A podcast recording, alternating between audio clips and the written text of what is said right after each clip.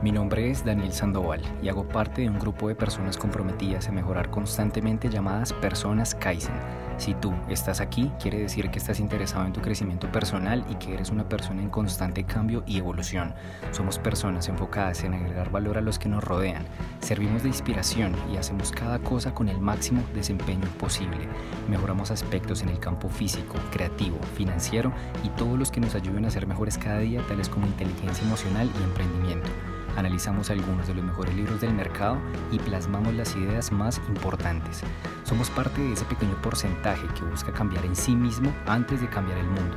Controlamos nuestro destino y siempre tenemos en mente solo dos opciones, ganar o aprender. Bienvenidos.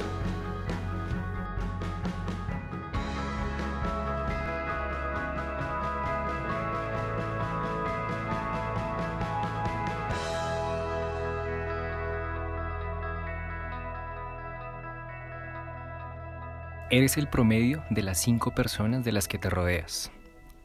Muy seguramente esta es una frase que han escuchado en alguna ocasión. Y es que no en vano, mucha gente le ha encontrado un sentido que va más allá del netamente lingüístico. Pero la pregunta es, ¿qué tanto te dejas influir por esas personas? ¿Tomas los aspectos positivos o tomas los aspectos negativos? Hay que tener presente que nosotros controlamos la puerta de entrada de nuestra mente, y nosotros decidimos qué entra y qué no. Nosotros hacemos el filtro. Ahora bien, ese filtro no se fortalece de la noche a la mañana. A raíz de las experiencias tanto vividas en carne propia como con las evidencias por terceros, es que nosotros podemos fortalecer ese filtro.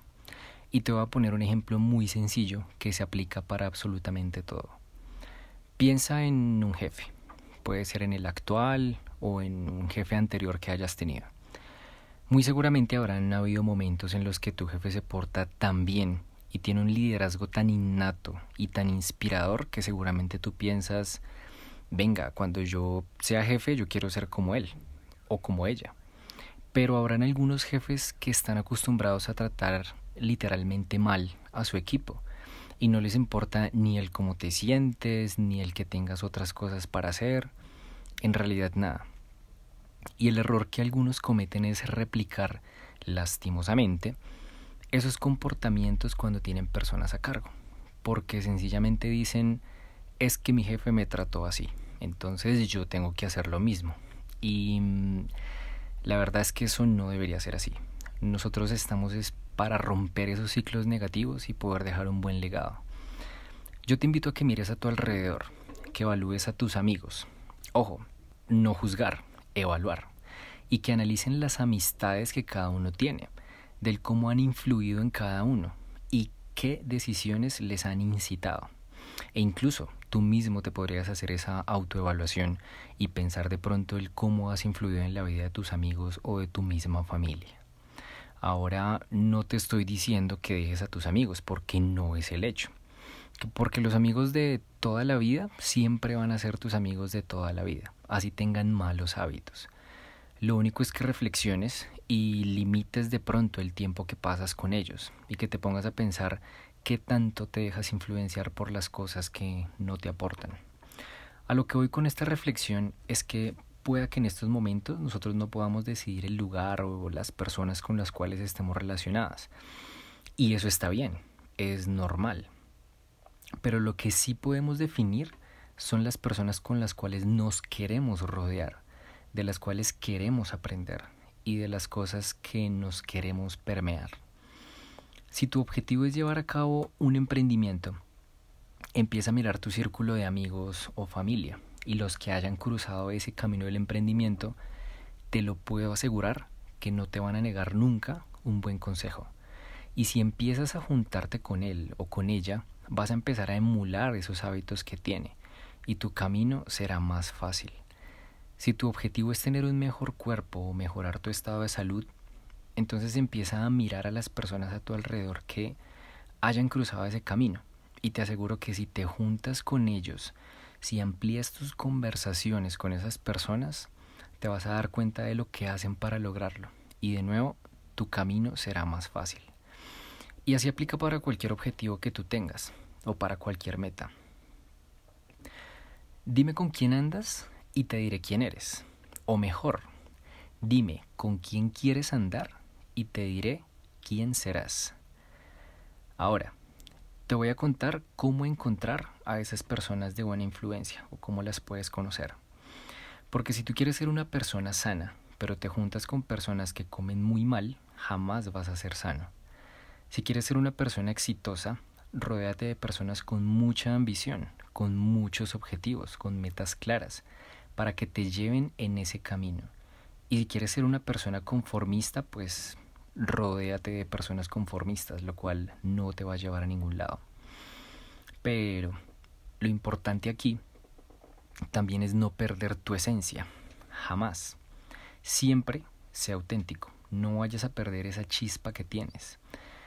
Adáptate y moldéate, eso sí, pero nunca perdiendo tu esencia.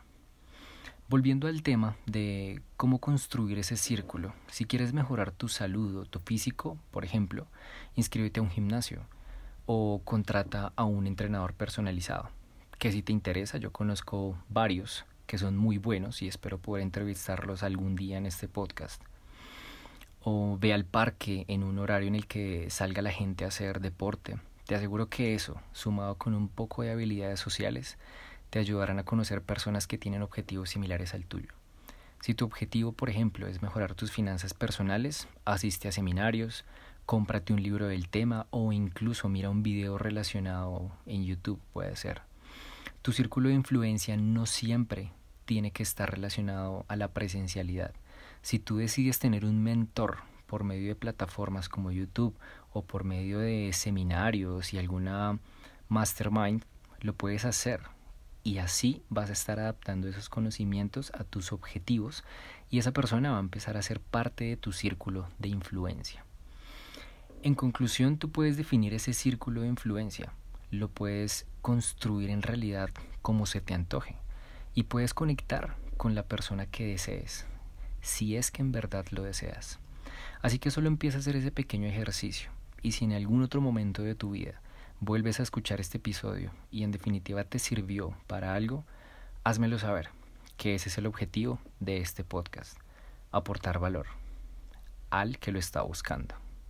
Cierro este episodio con estas palabras del gran filósofo indio Patanjali. Cuando te inspira un objetivo importante, un proyecto extraordinario, todos tus pensamientos rompen sus ataduras, tu mente supera los límites, tu conciencia se expande en todas direcciones y tú te ves en un mundo nuevo y maravilloso. Las fuerzas, facultades y talentos ocultos cobran vida y descubres que eres una persona mejor de lo que habías soñado ser. Si te gustó este contenido y de alguna forma aportó valor para tu vida, no te lo quedes para ti solo. Si ves que puede ayudar a alguien más, envíaselo, compártelo puede ser que acá se encuentren las palabras que alguien está esperando escuchar. Hasta pronto.